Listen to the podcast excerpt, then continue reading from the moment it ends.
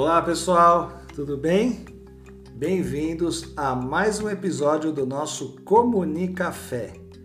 Hoje, o nosso papo de cafezinho é com a jornalista Juliana Munaro, que assim como eu é apaixonada por empreendedorismo. Essa paixão da Juliana começou em 2015, quando ela começou a trabalhar no Pequenas Empresas Grandes Negócios. A Juliana trabalhou na TV por 13 anos, sendo que a maior parte do tempo foi na Rede Globo, onde também era colunista da Globo News. Há dois anos, ela também trabalhava no programa apresentando o quadro Pequenas Empresas Grandes Negócios Tech, que cobria o ecossistema das startups brasileiras. A Juliana é coautora do livro Disrupt Talks e atualmente é editora multimídia na Eleven Financial. Ju, bem-vinda ao Comunicafé. Um prazer ter a sua companhia aqui com a gente. Oi, Edu, prazer é meu. Obrigada pelo convite. Espero conseguir compartilhar aqui minha experiência. Prazer é todo nosso, Ju. Um prazer ter você aqui, uh, trazendo a sua experiência, o seu conhecimento né, dentro dessa área de, de empreendedorismo. Muito legal, estou muito feliz. Obrigado mesmo. Ju, vamos lá. É, em primeiro lugar, né, conta pra gente como é que começou essa sua paixão pelo empreendedorismo? Qual foi o ponto de virada nessa direção? Edu, você sabe que essa história é engraçada, porque eu estava no jornalismo, né? Eu era repórter de uma afiliada da Globo no interior de São Paulo, e eu estava um pouco insatisfeita com o jornalismo, insatisfeita com o conteúdo que a gente cobria, então aqueles problemas de cidades e sempre os mesmos problemas, e eu não via muita perspectiva, então eu falava, ah, eu posso ir para Globo São Paulo, mas aí eu vou continuar cobrindo os mesmos assuntos, né? Vai ser basicamente a mesma rotina e aquilo não estava fazendo muito sentido para mim. Eu falei, bom, o jornalismo desse jeito não está fazendo sentido para mim eu preciso mudar. E eu comecei a pensar em empreender. E na época era engraçado, porque era muito forte aquela ideia das franquias, e tinha as micro franquias, mini franquias, e ah, abra um negócio a partir de 20 mil reais, a partir era, de 10 Era a bola da vez, né? Todo mundo buscava alguma coisa nesse sentido. Exatamente. E eu ficava olhando aquelas listas, curiosa e pensando, poxa, eu podia fazer tal coisa, e querendo ter ideia. Aí eu falei, bom, eu tô aqui no interior, eu tava no interior, em Ribeirão Preto, sozinha, eu vou voltar para São Paulo, conseguir um outro trabalho lá numa redação. O trabalho de repórter é muito maluco porque você não tem uma rotina nem de horários para seguir, né? Então, às vezes você está às seis da manhã, às vezes você está às cinco da tarde, às vezes às duas. Então, fica muito complicado você conseguir ter uma rotina para tentar pensar em alguma outra coisa, né? Tentar fazer um outro planejamento. Então, eu falei, bom, vou voltar para a redação, para a produção, vou ter um horário mais fixo e vou começar a pensar nessas outras coisas. Quando eu trabalhei como produtora na Globo, eu tinha um horário bem certinho, assim, de começar a trabalhar uma, duas e ir até as oito da noite. Então, eu falo, bom, teria o período da manhã eu consegui um tra esse trabalho em uma outra emissora. Só que não foi nada disso, não foi exatamente o combinado. Sim. E aí a gente. É, Edu, desculpa que fez um barulho aqui, né? Vou... Não tem problema, não, não tem problema.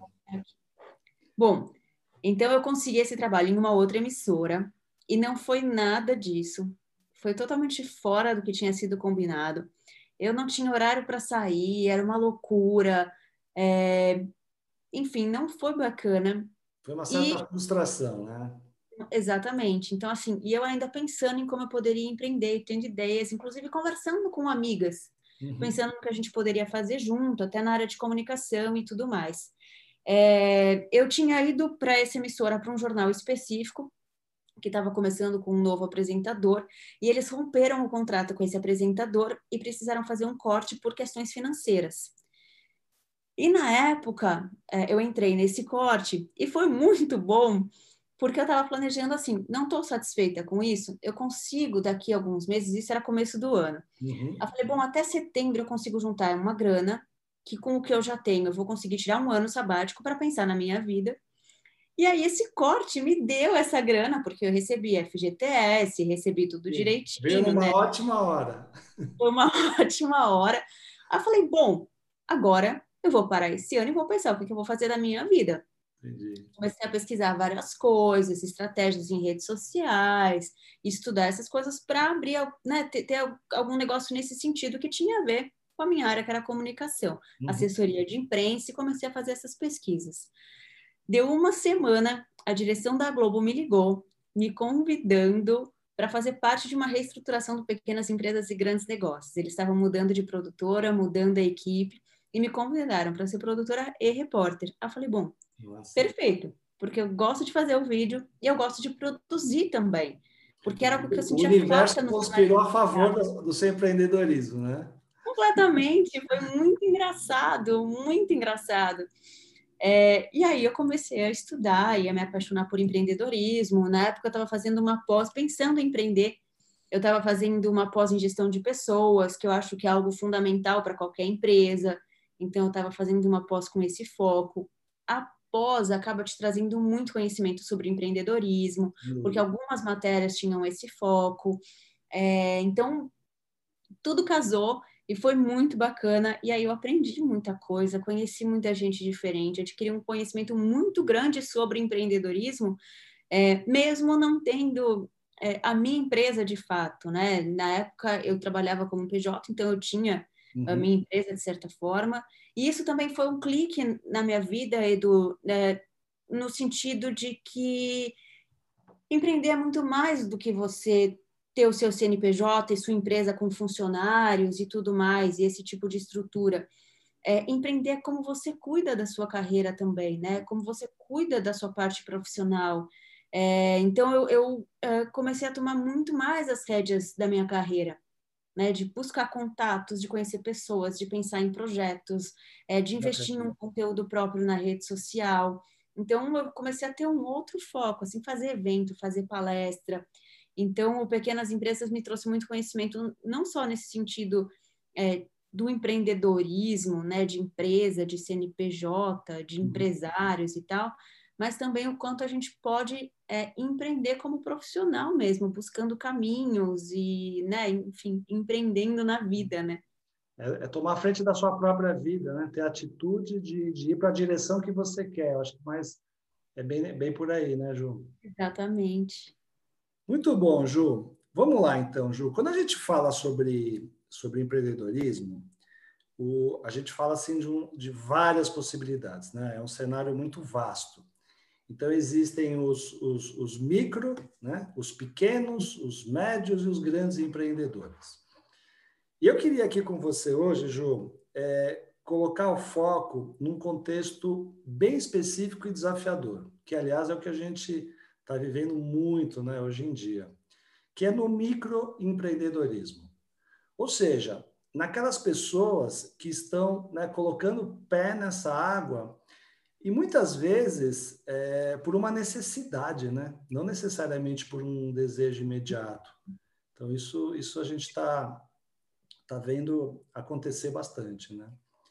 Então, eu te pergunto, Ju, é, no cenário atual brasileiro, é, quais seriam as suas dicas para aquele grupo de pessoas que, por exemplo, perderam seus empregos né, e não conseguem se recolocar é, não era o plano empreender agora, né? não passava pela mente, mas que elas precisam de alguma forma empreender por uma necessidade imediata. Que toque que você daria para essas pessoas especificamente? Edu, você sabe que uh, no segundo semestre né, do ano passado, de 2020, eu comecei a perceber, é, a gente percebe muitas empresas fechando, né? A gente uhum. fala, pô, a pandemia vai fechar muitas empresas. Eu moro por, perto de uma avenida bastante comercial, então muito restaurante, muita coisa assim. E, e aí você vai passando e vendo que o estabelecimento está com placa de aluga, se está fechado, o pessoal desmontando, vendendo equipamento. Mas tem um outro ponto também que você começa a perceber pequenos negócios surgindo. E aqui no bairro eu percebi muito. É, e, e, é isso que você falou, as pessoas começam a empreender não por oportunidade, mas por necessidade. Então, preciso de uma fonte de renda, não tenho emprego e não estou conseguindo, vou abrir um negócio que assim eu vou ter uma fonte de renda. É, esse tipo de empreendedorismo, que é o empreendedorismo por necessidade, já é o mais comum no Brasil. O brasileiro empreende muito por necessidade, não por notar uma oportunidade. Uhum. A, a principal diferença, né, entre essas duas coisas é que quem empreende por oportunidade está planejando, está estudando, busca informação, então ele vai entender onde tem de fato uma oportunidade de negócio. Sim. Quando você empreende por necessidade, a pessoa normalmente fala, pô, sei fazer bolo. Vou fazer bolo, é, porque eu sei, eu faço bolo bem, vou começar a vender, aí começa a divulgar no prédio para os vizinhos e tudo mais, e começa a fazer de qualquer jeito. Isso que é legal, né? Quando você fala assim, qual que é o meu ponto forte? De repente a pessoa fala, o que, que eu sei fazer? Sei fazer bolo, uhum. por exemplo, e aí começa aí a articular as coisas, né? É, e, e, normalmente quem empreende por necessidade vai muito nessa linha. Uhum. O que pode ser ótimo, porque é isso que você falou, entender qual é o seu ponto forte e parte dele, eu acho que, que isso é interessante, mas é, você não pode esquecer a história do planejamento. Sim. Então, por mais que você esteja começando por uma necessidade, vale ter o planejamento. Então, é muito cuidado para não sair gastando tudo que você recebeu na sua demissão, né, gastar todo o seu FGTS para abrir um negócio, colocar tudo ali de uma vez, porque o negócio demora para dar certo, né? Então, não é que você vai conseguir repor o seu salário daqui a um mês. O negócio demora para pegar, seja o que for, pode ser comida. É um processo, ser... né, Ju, que tem um caminho crítico, que, não, que e algumas vezes não, não tem atalho, né? Você precisa seguir o passo a passo. E às vezes a afobação de você querer faturar logo, começar a, a ter a receita, isso pode atrapalhar bastante, né? Exatamente. E aí a gente, a gente fala aí, um negócio para começar a dar lucro, Edu, é de 18 a 24 meses. Pois é. Né? Então tem que ter esse cuidado. Então, eu acho que, que vale é, pensar nesse planejamento. Então, planeja antes, né? Se você vai abrir um ponto comercial, entenda onde está essa localização. Né? Se realmente vai fazer sentido você ter um negócio ali. É, aqui perto de casa abri um restaurante. Tinha um restaurante que não estava indo muito bem. Na pandemia ele fechou. O ponto não é legal. Fechou o restaurante e a casa ficou alguns meses para alugar, fechada. Abriu um outro restaurante no local. E você vê que é no improviso, sabe? Entendi. Então, provavelmente alguém que perdeu o emprego e está abrindo esse restaurante. É, então, é, é, esse cuidado que tem que ter, né? Por que nesse local? Teve um, tinha um restaurante antes que não funcionou, por que, que o seu funcionaria? O que, que o seu tem de diferente?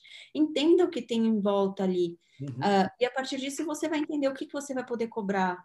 Né? Então, parte do seu FGTS vai ter que ser para custear a sua vida porque você não vai ter o lucro do seu negócio de cara, então tenha cuidado, faça um bom planejamento financeiro, busque informação antes, né? Não sai fazendo só porque você tem a necessidade. Procure fazer esse planejamento que quem empreende por oportunidade em geral faz. É, então, acho que essa é a principal dica, não saia fazendo. Legal.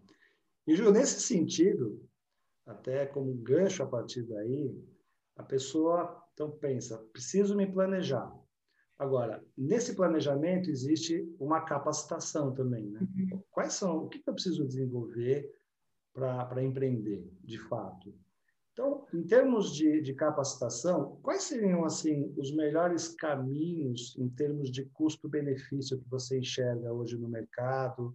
Qual seria o, o, passo a passo disso? Por onde você começaria? Como é que seria isso? Edu, hoje a gente tem muita coisa na internet, né? De graça. Então, eu acho que vale fazer uma busca na internet em primeiro lugar. É, tem perfis, tem uh, informação em sites que dão dicas. O próprio site do Sebrae tem bastante informação, conteúdo. O Sebrae tem alguns cursos, vale a pena ali entender o que você precisa e se aquilo vai caber no seu bolso. Cursos também é. gratuitos, né, Ju? Gratuitos também. Tem tá. pagos, tem coisas pagas uhum. e tem alguns cursos de graça. É, então, vale a pena dar uma olhada no Sebrae. É, tem muita plataforma de educação à distância, de cursos livre, cursos de curta duração, e que tem um custo bastante baixo. Então, vale a pena também entender o que tem ali que pode uh, ser útil para você. Eu acho que tem dois pontos é, para quem está começando a empreender, que se você não for dessa área, vale você ter uma noção que é a parte financeira, Né? Então, como você vai cuidar, o que é o fluxo de caixa, que impostos você vai ter que pagar, é, toda essa parte para te ajudar a, a, estruturar essa parte da sua empresa, porque muita empresa morre justamente porque tem um descontrole financeiro. Então, isso é muito importante. Então, busque informação nesse sentido. É, e o outro ponto é o marketing. Eu acho que a gente, em geral, não dá muito valor para ele. Eu percebi que agora na pandemia o pessoal começou a olhar com mais carinho para o marketing. É, apesar de muitas vezes a comunicação também ser a primeira coisa que é cortada nas empresas, né? Não deveriam. É o marketing que vai te trazer os, o cliente. É o marketing que vai te trazer o faturamento. Então, ele é fundamental. É, você precisa entender o mínimo disso para você começar, já que né, sendo pequeno e iniciando, iniciando na necessidade, você não vai poder contratar uma equipe para isso ou contratar uma agência. Então, vale você entender os principais pontos e começar.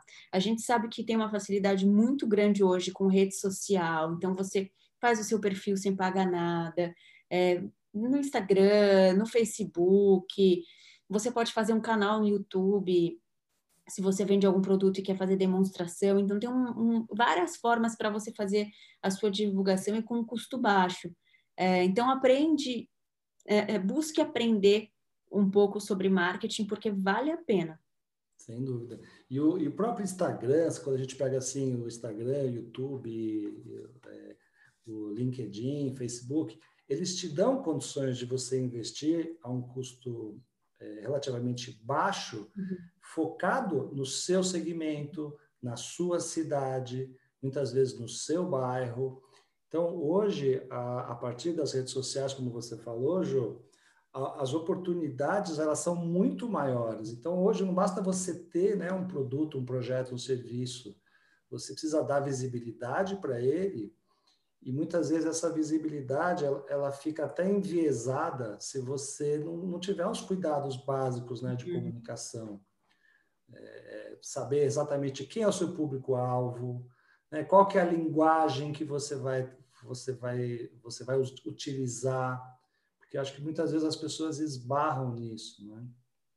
Exatamente. Então você precisa buscar o mínimo de conhecimento para isso, né? Entender quem é o seu cliente. Então muitas vezes a gente começa a empreender e não sabe nem com quem a gente quer falar, quem é aquela pessoa que vai comprar meu produto ou vai adquirir o meu serviço, né? Então a gente precisa entender isso, porque a partir disso, né, Edu, aí você vai construir a sua marca, você vai construir o seu produto melhor, você vai construir uma divulgação melhor, você vai entender uh, qual o preço que o seu produto deve ter, né? Porque se eu vendo um produto para uma base de pirâmide, né, para uma classe média, média baixa, ele vai ter que ter um valor. Se é um produto de luxo que o pessoal pode estar interessado a pagar um pouco mais, aí você pode é, ter um valor um pouco maior e tem uma margem de lucro maior. Então, entender qual é o seu público é o primeiro passo para tudo isso. Né? Para toda essa comunicação, inclusive para a estruturação da empresa, né? Sem dúvida, sem dúvida.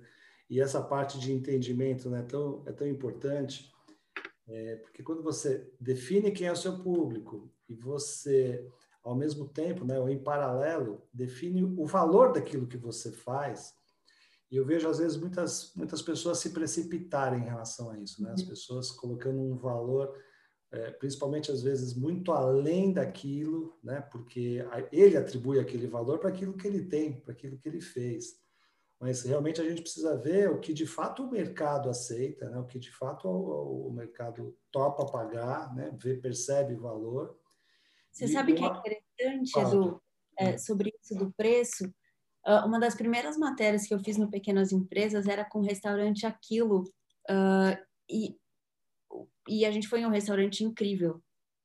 Era aquilo, né? Então você ia lá se servir e tudo mais, mas a comida era incrível. Acho que eu nunca vi um restaurante aquilo desse nível, assim. Qualidade da comida, a, a pessoa, a dona do restaurante, que era quem fazia a comida, só usava filé mignon. Ela uhum. fazia lasanha, ao invés de colocar a forma inteira para a pessoa tirar o pedaço, ela falava que achava isso horrível porque ficava uma zona. Ela fazia em combuquinhas separadas, cada uma, e descartáveis, então isso também tem um custo.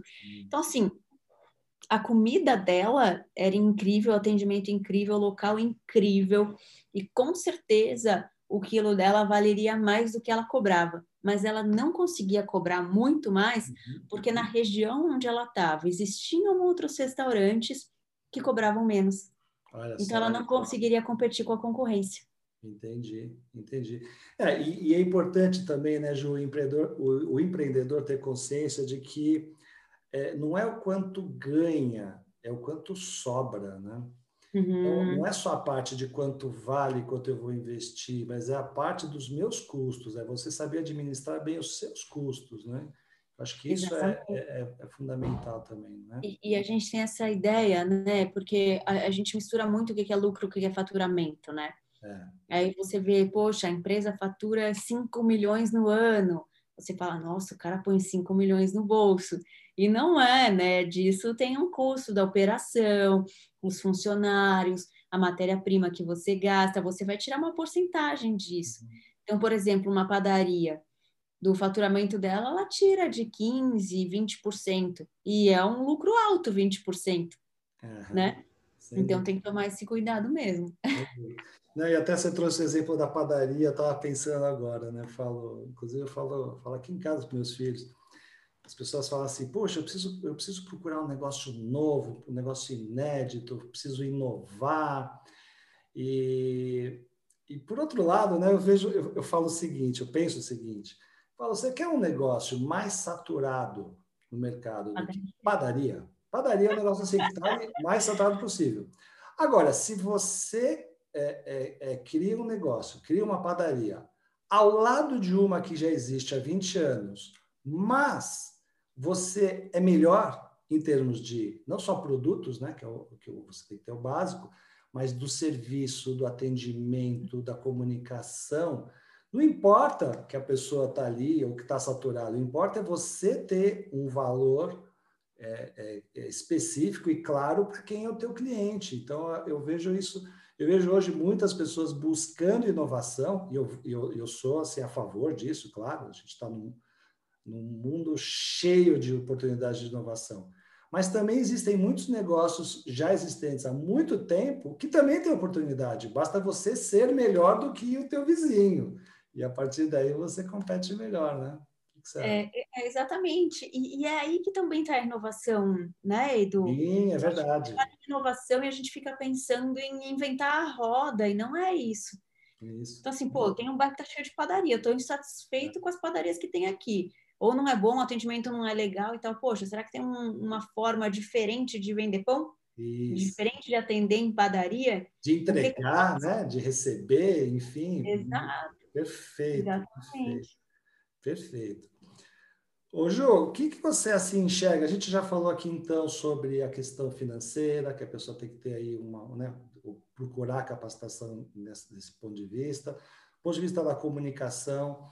Quais são assim os outros os outros cuidados que os microempreendedores precisam ter para irem adiante, assim, com relação até parcerias, com relação a sócios? Como é que você vê isso?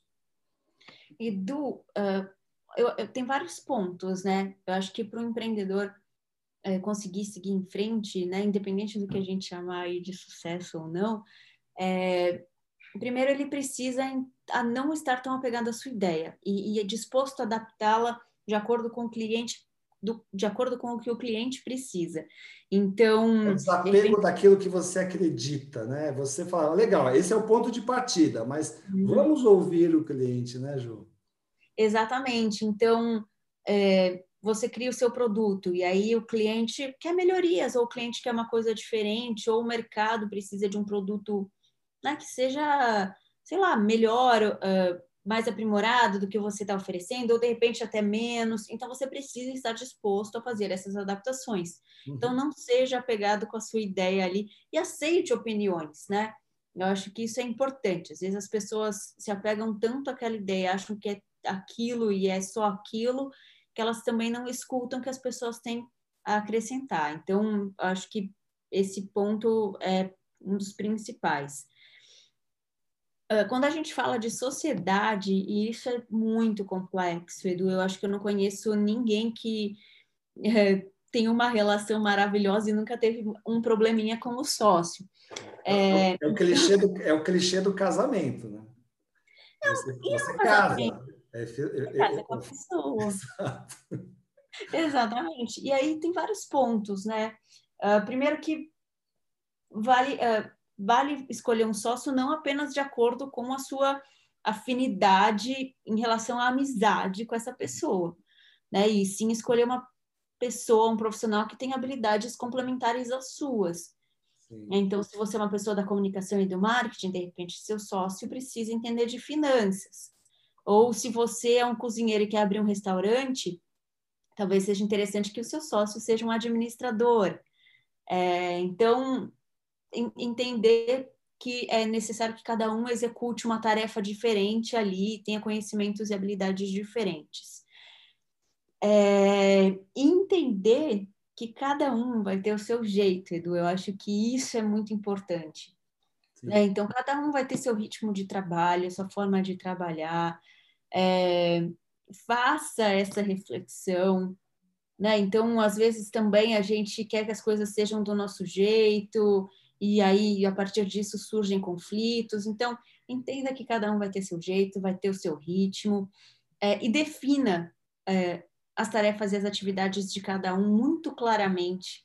Uh, e, se possível, faça isso através de um contrato, inclusive. Uhum. Né? Então, citando de novo aí o restaurante, se você é o cozinheiro, seu sócio é o administrador, qual que é a tarefa de cada um? E até que ponto cada um vai poder dar pitaco na tarefa do outro também, né? Porque isso pode ser um conflito. Sim. Então, o administrador quer comprar matéria-prima mais barata, mas o cozinheiro quer uh, produto de uh, última linha, maravilhoso e tal. Então, né, como que a gente vai verificar tudo isso? É óbvio que sempre vai ter algum conflito que a gente não conseguiu listar ali e tudo mais, as coisas vão surgir. É, mas eu acho que é importante entender como lidar com os conflitos, Edu. Acho que, como você falou, né, como num casamento mesmo. É. É, você tem que lidar com conflito o tempo todo quando você mora com uma pessoa, né, quando você casa. Na sociedade é a mesma coisa.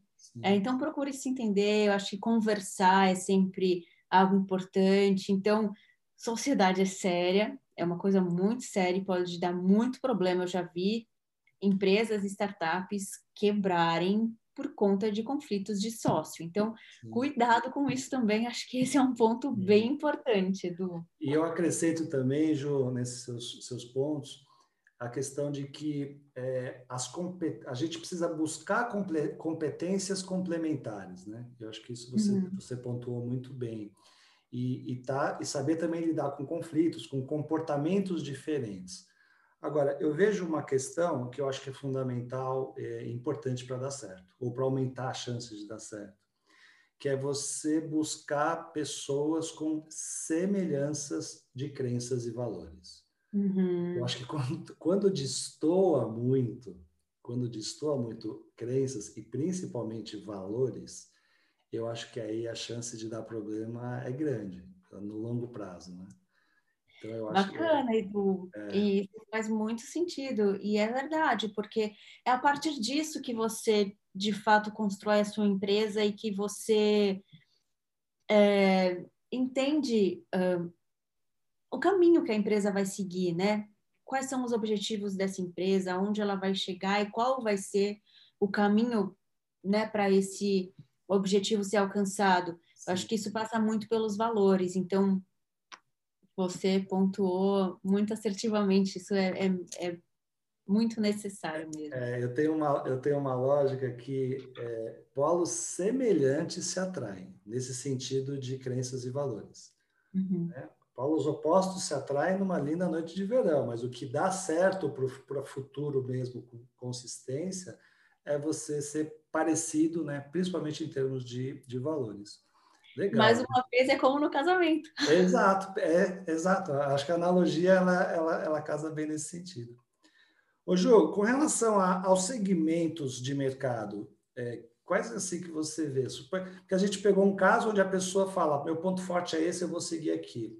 Mas uhum. e naquele ponto que a pessoa fala, não sei, eu estou em dúvida, porque eu tenho aí algumas competências. Quais são os segmentos que você enxerga como oportunidade hoje ou num futuro próximo aí? Edu, e, aí eu vou falar pensando em inovação, tá? tá. Então, as, então, as fintechs estão muito fortes, porque grandes empresas estão investindo nas fintechs, inclusive, buscando seus próprios meios de pagamento e tudo mais. Então, eu acho que essa área é forte, eu acredito que ela continue forte. Tá. É, parece meio doideira, né? E, não sei se exatamente tem a ver com a pandemia, mas eu acho que já estava ganhando um gás antes de 2020, que é a parte de health tech. Então, novas formas de você pensar planos de saúde, novas formas de você fazer rotinas do dia a dia em hospitais, uhum. é, em consultórios e tudo mais. Então, eu acho que essa é uma área promissora e tem muito para inovar. Não é simples porque você está lidando com uma área muito específica, com um tipo de profissional muito técnico. É, então, talvez se você for da área, facilite ou consiga um sócio que seja da área, mas eu acho que é uma área promissora também. E aqui no Brasil, não dá para a gente deixar de lado o agronegócio. Tá. Então, é um setor muito forte no país, sempre será. É, e é Talvez um setor... o mais forte, né, Jô? Talvez o mais forte. Sim, e, e, acho que isso não, não deve mudar, sabe, Edu? E acho que a gente tem que dar valor para ele, ter orgulho disso, inclusive, Nossa. sabe? É, e o nosso agronegócio, ele é sim muito tecnológico né, na nossa forma de produção, a produtividade das terras brasileiras ela é grande. Então a gente fala muito é, de desmatamento, né, para produção cada vez maior de carne ou para produzir alimento e tal. E na verdade isso não é necessário. Você consegue é, tornar um, um, um, pedaço de terra mais produtivo dependendo da tecnologia que você usa. E aqui no Brasil a gente tem isso sim muito forte. É, então, vale a pena inovar, criar soluções inovadoras para esse setor. E como a área da saúde também é um setor bastante específico, é, também é um setor que você precisa entender, ter conhecimento, conhecer pessoas, é, porque não é tão fácil entrar nele e lidar com o produtor. E aí você tem vários níveis, né? De é, você tem desde do cara que é grande, proprietário de várias terras e que de repente já investe em maquinário de última categoria, mas você também tem é, o, o, pequeno produtor e dentro do grande de, um, de um, uma grande fazenda, né, já tecnológica, você também tem vai ter o, o empregado que está ali na ponta colocando a mão na massa, então você também tem que entender como se comunicar com ele. é, é bastante complexo. É, então precisa ter entender que vai ter esse desafio e é grande, mas é um setor que vale ficar de olho. Muito bom, Ju. Ju, o tempo voa, fica aquela sensação de, a gente ainda ter muito para falar. Hoje o foco foram os microempreendedores. Eu espero que é, você possa é, vir mais vezes aqui no nosso Comunicafé para a gente conversar mais ainda. Super obrigado mais uma vez pela sua presença. Esse nosso bate-papo foi muito produtivo e com certeza vai ajudar aí muitos microempreendedores a seguir uma jornada aí com alta chance de sucesso. Edu, agradeço o convite, estou à disposição. Então, sempre que você quiser abordar um assunto que tenha a ver comigo, pode falar que estou sempre disponível. Obrigado pelo convite mais uma vez. Espero ter ajudado aí com o meu conhecimento. Pode, pode ter certeza que virão muitas outras oportunidades. E eu também agradeço a sua presença, que esteve aqui com a gente. Um abraço e até o próximo Comunicafé. Tchau.